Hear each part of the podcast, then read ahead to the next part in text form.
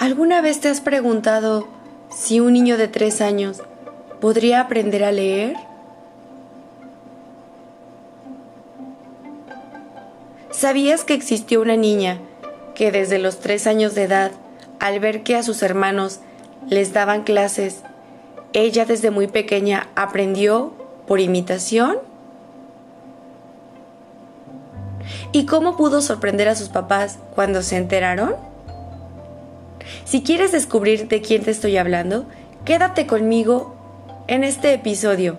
Descubriremos en tu libro de español lecturas, en la página 8, de quién te estoy hablando. Leamos juntos. Acompáñame.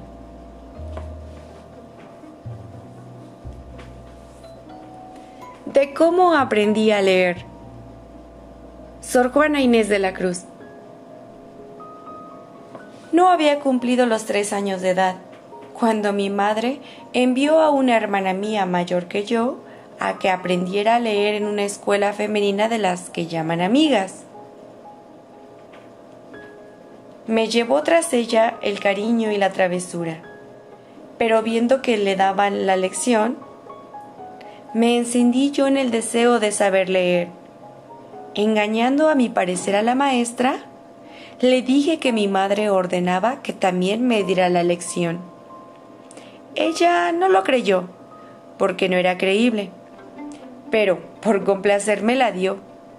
Proseguí yo en ir y ella prosiguió en enseñarme ya no de juego, porque la desengañó la experiencia, pues aprendí a leer en tan breve tiempo que ya sabía cuando se enteró mi madre, a quien la maestra se lo ocultó para darle el gusto por completo y recibir el galardón al mismo tiempo. Yo lo callé, creyendo que me regañarían por haberlo hecho sin permiso. Si a ti te ha pasado una historia como la que le ocurrió a Sor Juana Inés de la Cruz, y desde muy pequeñito aprendiste a hacer algo en comparación con tus hermanos u otras personas con las que vives, te invito a que me mandes un breve audio donde me cuentes y me expliques qué es lo primero que aprendiste a hacer y a qué edad lo hiciste. Después te dejaré un trabajo extra. El próximo miércoles me mandarás la lectura de la página número 10 de tu libro de texto, llamada Los trenes Eliseo Diego, autor. Es breve. La esperaré. Y también quiero que me mandes tu experiencia.